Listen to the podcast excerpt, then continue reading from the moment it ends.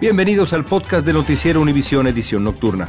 Aquí escucharás todas las noticias que necesitas saber para estar informado de los hechos más importantes día con día. Muy buenas noches, hoy es jueves 17 de agosto y estas son las noticias más importantes del día. El huracán Hillary se fortalece en el Pacífico mexicano y alcanza categoría 3. Se pronostica que afecte también el suroeste de Estados Unidos. Desde Guatemala, la familia de la niña violada y asesinada en Texas exige justicia, mientras las autoridades buscan aún al autor del crimen. No se va a quedar impune lo que le hicieron a ella, porque ella no le debe nada a nadie. Alarma en la comunidad médica por el aumento de casos de personas que fallecen debido a una bacteria carnívora. Les tenemos recomendaciones para evitar contagio. Y el astro del fútbol, Lionel Messi, habla con Univisión previo a la final de la League's Cup 2023. Se nos fueron abriendo los caminos, fuimos ganando partidos y es una alegría enorme hoy poder disputar mi primera final en el país. Comienza la edición nocturna. Este es Noticiero Univisión Edición Nocturna con León Krause y Maite Interiano. En Guatemala, la familia de María González, la niñita violada y asesinada en Texas, exige justicia. El padre trabajaba y la niña le avisó por celular que alguien estaba tocando a la puerta, pero que ella no iba a abrir. Cuando el padre volvió a la casa, la encontró muerta debajo de su cama. La madre de María Elena pidió que las autoridades hagan su trabajo y encuentren a la persona responsable de este crimen, que fue una atrocidad, esto dijo. Cuando él llegó y me dijo que la nena ya no ya no podemos hacer nada con ella, me dijo. La nena ya lo perdimos, me dijo, y te voy a cortar porque yo voy a llamar a la policía, me dijo. No se va a quedar impune lo que le hicieron a ella porque ella no le debe nada a nadie.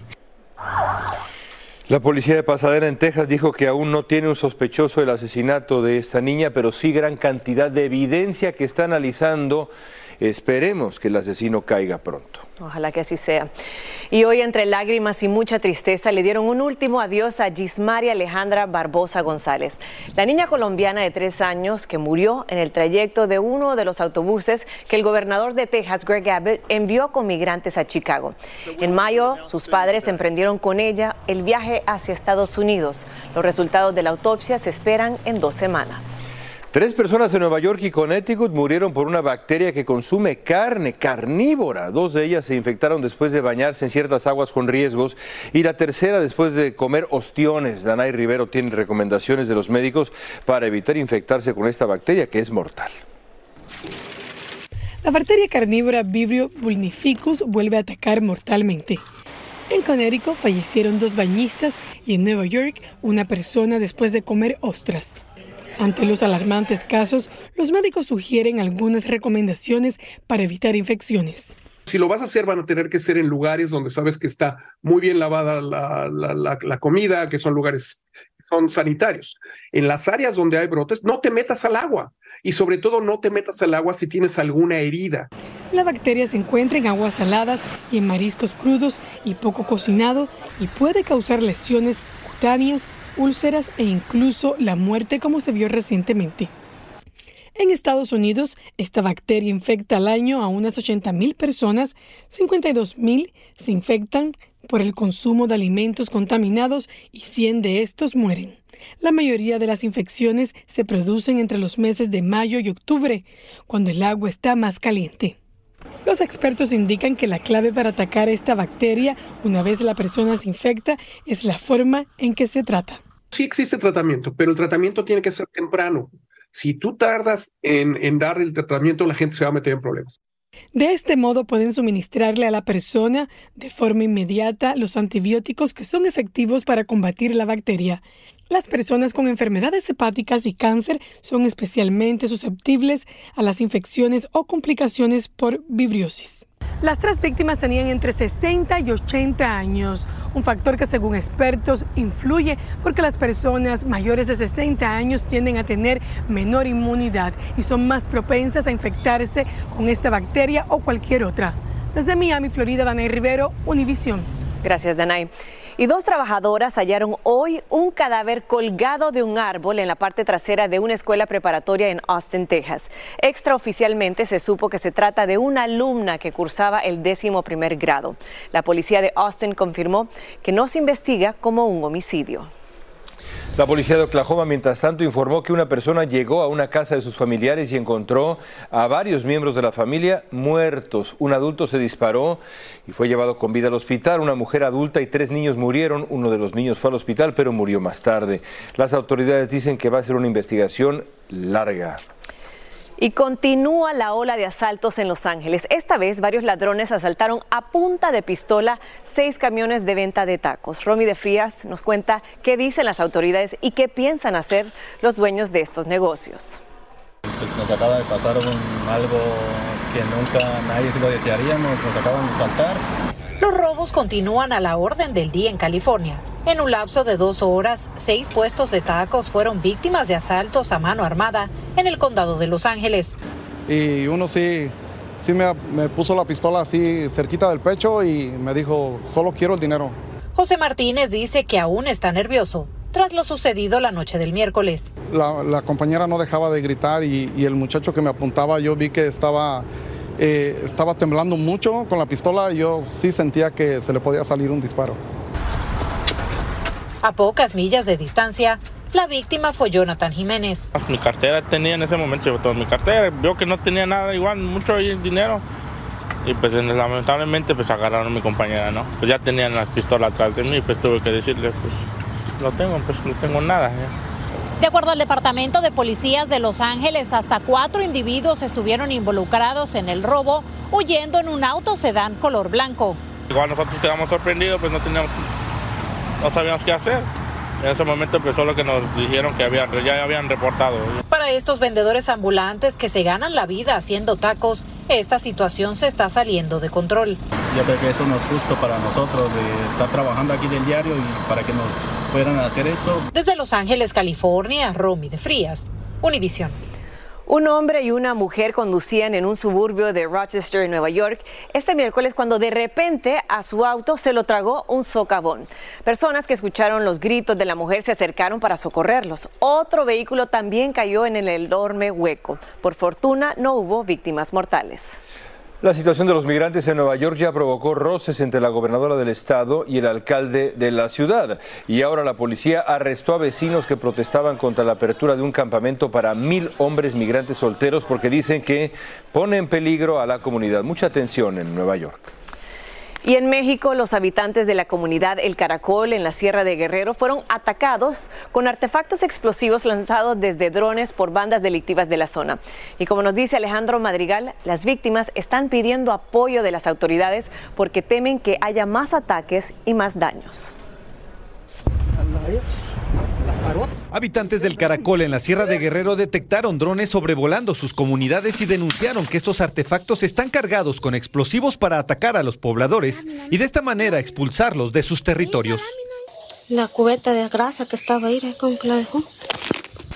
Los pobladores aseguran que ya son cuatro días bajo ataques y que la autoridad estatal y federal los han abandonado, mientras ellos siguen denunciando hombres armados y grupos delictivos peleando entre ellos. Todo el día nos dronearon, nos dronearon con un dron, puras bombas aquí. Los ataques con drones podrían tratarse de una disputa entre los grupos delictivos de la familia michoacana contra los flacos o el cártel de la sierra, con la intención de controlar la producción de drogas que terminarían en los Estados Unidos. Más que el fentanilo es la siembra, cultivo y procesamiento de la hoja de ante los ataques que se hicieron virales, el gobierno estatal anunció un operativo conjunto con el ejército para arribar a estas zonas de difícil acceso. Estos ataques con drones son muy comunes en estados como Michoacán y Jalisco y ahora también en Guerrero. Por eso el gobierno mexicano desde el Congreso busca frenar el uso de este artefacto con fines delictivos. Estamos hablando de tipificar cuando este tipo de ataques se dan por la utilización de drones. Las penas van desde 5 años hasta 40 años Drones como este pueden llegar a volar en esta capital mexicana sin permiso y tienen un costo de 600 dólares, pero en Internet proliferan artefactos de bajo costo que pueden cargar hasta un kilo, que bien pudiera ser explosivo, dispuesto a causar el daño denunciado. En Ciudad de México, Alejandro Madrigal, Univisión. Estás escuchando la edición nocturna de Noticiero Univisión.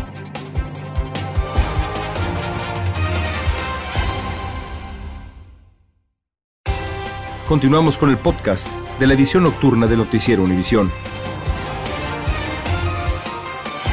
California se prepara para un evento climático no visto allá en décadas.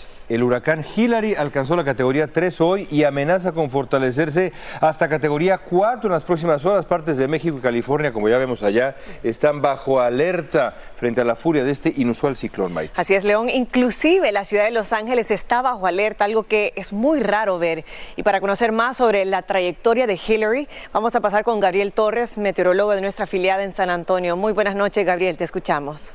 Muchísimas gracias. Así es, estoy monitoreando muy de cerca lo que está ocurriendo con el sistema tropical Hillary. Podemos apreciar que ese sistema ya se mantiene bastante organizado. De hecho, las bandas externas de precipitación llegan hacia el norte de la República Mexicana. En este momento, Hillary es un huracán categoría número 3. Cuenta con vientos máximos sostenidos de 120 millas por hora y se dirige hacia el oeste-noroeste a las 14 millas por hora. Y aquí lo podemos apreciar. A continuación, el pronóstico día por día, hora por hora. Primero, se va a fortalecer como un categoría 4 para el día de mañana. Se dirige hacia Baja California Sur. Primero estará azotando a sectores de Guerrero Negro como un categoría 3. Un segundo azote para San Quintín. Esto está al norte en Baja California. Ahora estará entrando hacia territorio estadounidense para el lunes, ocasionando grandes estragos para lo que viene siendo el sur, Fresno, Bakersfield, el área de Los Ángeles, Long Beach, así como también Palm Springs. Esto a las 11 de la mañana el lunes. De hecho, se pronostican que pudiéramos registrar acumulados de agua de hasta casi las 10 pulgadas. Aquí lo podemos apreciar. Este evento no había ocurrido desde hace 84 años, entonces ya es catalogado histórico. Hasta aquí mi reporte. Paso con ustedes. Gracias, Gabriel. Y recuerda que en Noticias Univisión estamos siempre a tu lado y los mantendremos al tanto de la trayectoria y los riesgos que implica el huracán Hillary en todo Estados Unidos. El expresidente Trump dijo hoy que ya no va a realizar la conferencia de prensa que tenía planeada para el próximo lunes en la que prometía revelar, decía él, evidencia de fraude en las elecciones presidenciales en el estado de Georgia en 2020. Dijo que ya no era necesaria la conferencia porque sus abogados van a presentar las evidencias en la corte. Se espera que la próxima semana Trump se entregue para ser fichado en el condado de Fulton, allá en Georgia. Y no cesa la violencia en Ecuador. Se registró ahora un tiroteo durante un acto de campaña del candidato presidencial Daniel Novoa. Y precisamente ahí se encuentra nuestro compañero Félix de Bedut, que para que nos cuente lo último de lo que está pasando. Adelante, Félix, te escuchamos. Buenas noches. Hola, Maiti León. Os estoy saludando desde Quito, Ecuador, donde hace pocos minutos terminó acá la campaña electoral. Una campaña electoral que terminó también en medio de nuevas tensiones. Lo que sucedió esta tarde, por lo que sucedió esta tarde con el candidato Daniel Novoa, que estaba en una correría por el país, en algún momento se escucharon tiroteos, se escucharon tiros acompañando la caravana. Se ha hablado de un posible atentado, de un intento de intimidación, aunque la policía ha manifestado que no tiene suficientes elementos de juicio todavía para calificar los hechos.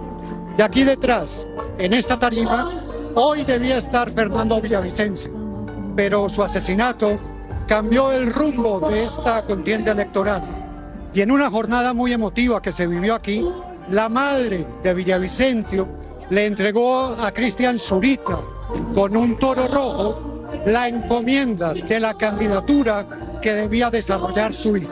Querido Cristian Zurita, que la muerte de mi hijo Fernando Villavicencio Valencia sea el motivo de tu lucha por un Ecuador libre de corrupción. Gloria Valencia.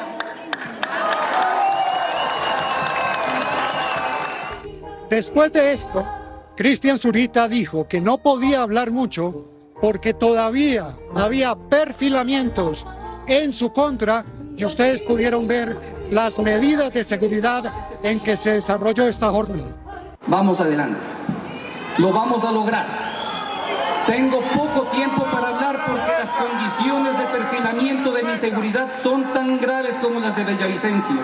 Así pues que en medio de mucha tensión terminó esta campaña electoral en Ecuador. Que tendrá un resultado definitivo el domingo y nosotros estaremos aquí contándoles qué sucede. Vuelvo con ustedes a los estudios. Gracias, Félix. Y como lo dijo, cobertura completa en Noticiero Univisión este fin de semana. Y hoy sucedió lo que todos estábamos esperando. Lionel Messi habló con la prensa por primera vez desde que llegó a Estados Unidos y como pocas veces conversó con su amigo y ex compañero de cancha, Marc Rosas, nuestro compañero de TUDN. La Messi manía está desatada. El argentino no se cansa de hacer goles desde que llegó a la MLS y tiene al Inter Miami en la gran final de la League's Cup. Se nos fueron abriendo los caminos, fuimos ganando partidos y es una alegría enorme hoy poder disputar mi primera final en el país, la primera final para, para el club y poder, poder intentar adoptar un título. El impacto de Messi va más allá de la cancha.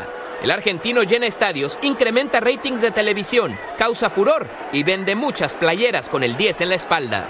No, la verdad que estoy disfrutando muchísimo. Eh, como dije mi llegada, como dije recién, eh, es un lugar donde, donde elegimos estar, donde con la familia tomó la decisión de, de, venir a este lugar y cuando uno elige dónde quiere estar es mucho más fácil todo, ¿no?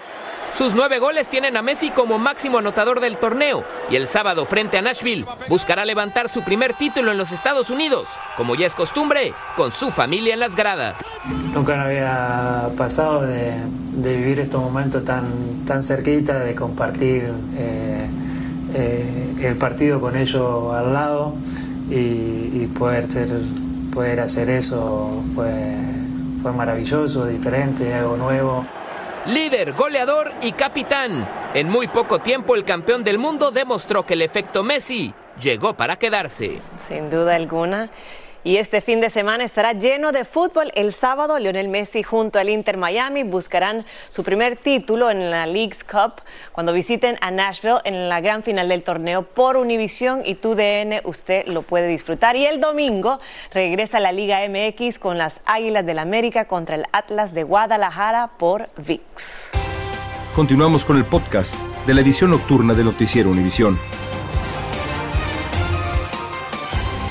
El jefe de la Agencia de Gestión de Emergencias de Maui, que ha sido muy criticado por no activar las sirenas de desastre durante el incendio forestal terrible aquel, dimitió el día de hoy. El alcalde Richard Bison aceptó la dimisión de Herman Andaya. Dijo que tenía razones de salud para presentar su renuncia. Tendrá efecto inmediato. Un día antes, cuando el número de muertos se elevó a 111, Andaya defendió que no se hicieran sonar las sirenas. Dijo que no habría servido para nada. Y una cámara de vigilancia captó el horrible momento en el que un incendio de un autobús se llevó a cabo en una autopista en Buenos Aires, Argentina. Los pasajeros huyeron despavoridos mientras el fuego envolvía el vehículo. Las llamas se extendieron por el asfalto debido al derrumbe de combustible, impidiendo así el tránsito en la vía. Afortunadamente, no se reportaron heridos. Y autoridades en Perú permitieron abortar a una niña de 11 años víctima de violación a la que antes le habían negado el procedimiento. La policía dijo que la pequeña, identificada solo como Mila, fue violada por años por su padrastro. Grupos de derechos humanos dijeron que el caso pone en evidencia la falta de apoyo a las niñas que sufren estos terribles abusos sexuales. Terrible. Continuamos con el podcast de la edición nocturna de Noticiero Univisión. El mundo del espectáculo en México llora hoy la muerte del primer actor David Ostrowski. Murió a los 66 años. Él mismo había informado que se retiraba de los escenarios porque tenía un tumor en un brazo. Entre muchos trabajos fue conocido por su participación en Rosa Salvaje, María la del Barrio, El vuelo del águila. Un gran actor. Descanse en paz. Así es. Y un adolescente capturó una serpiente pitón que es una de las más grandes jamás cazadas en la Florida. Qué barbaridad. Aunque, ay, ¿qué, qué está No, no, no, haciendo no, esta persona, Maiti? Aunque el joven de 18 años no tenía experiencia con eh, las serpientes, quiso enfrentar el reto de cazar la pitón de mayor tamaño. El resultado fue este ejemplar de 15 pies de largo y unas 100 libras de peso nada más. No, no, no. Y aunque no llegó a tiempo el pesaje, al pesaje y perdió la competencia, asegura que la aventura sí valió la pena y ya tiene ahora una gran experiencia y que lo volvería a hacer. Y la, la foto luego eh, con el ser- serpiente enredada, tremendo viborón este. No entiendo, no entiendo. Todo por No. los likes. Todo por los likes. Bueno. Todo por salir en edición nocturna. Lo logró, señor. Lo consiguió. Hasta mañana. Que descansen. Buenas noches.